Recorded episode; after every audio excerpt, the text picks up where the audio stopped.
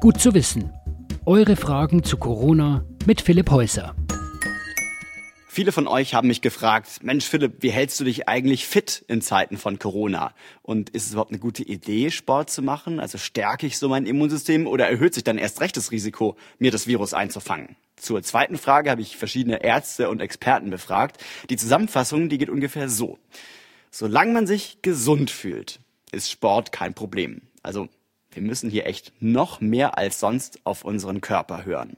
Problem ist nur, Fitnessstudios, Schwimmbäder, Sportvereine und so weiter, die müssen ja alle dicht machen. Also was tun? Solange bei euch noch keine Ausgangssperre herrscht, ist mein Tipp, rausgehen. So schlägt man mehrere Fliegen mit einer Klappe. Denn beim Sport müssen wir erst recht Abstand voneinander halten. Da atmet man ja viel intensiver. Also wenn andere Leute in der Nähe sind, dann ist das Risiko, dass ich irgendwelche ausgeatmeten Viren einatme oder umgekehrt viel größer. Und dann ist frische Luft gut für Rachen und Bronchien, also die Körperteile, wo das Virus uns besonders stark befällt. Die werden gut durchblutet und durchfeuchtet und das ist bei trockener Heizungsluft ja eher nicht so der Fall.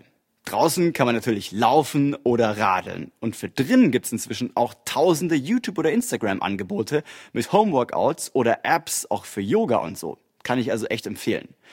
Und zum Schluss vielleicht noch ein etwas anderer Gedanke wir alle sollten nicht unterschätzen, was diese Krise mit uns macht. Noch nehmen es, glaube ich, zu viele Leute auf die leichte Schulter, aber es wird der Moment kommen, wo wir alleine da sitzen und denken, scheiße, die Welt ist kaputt. Wir alle können das schaffen, aber nur zusammen.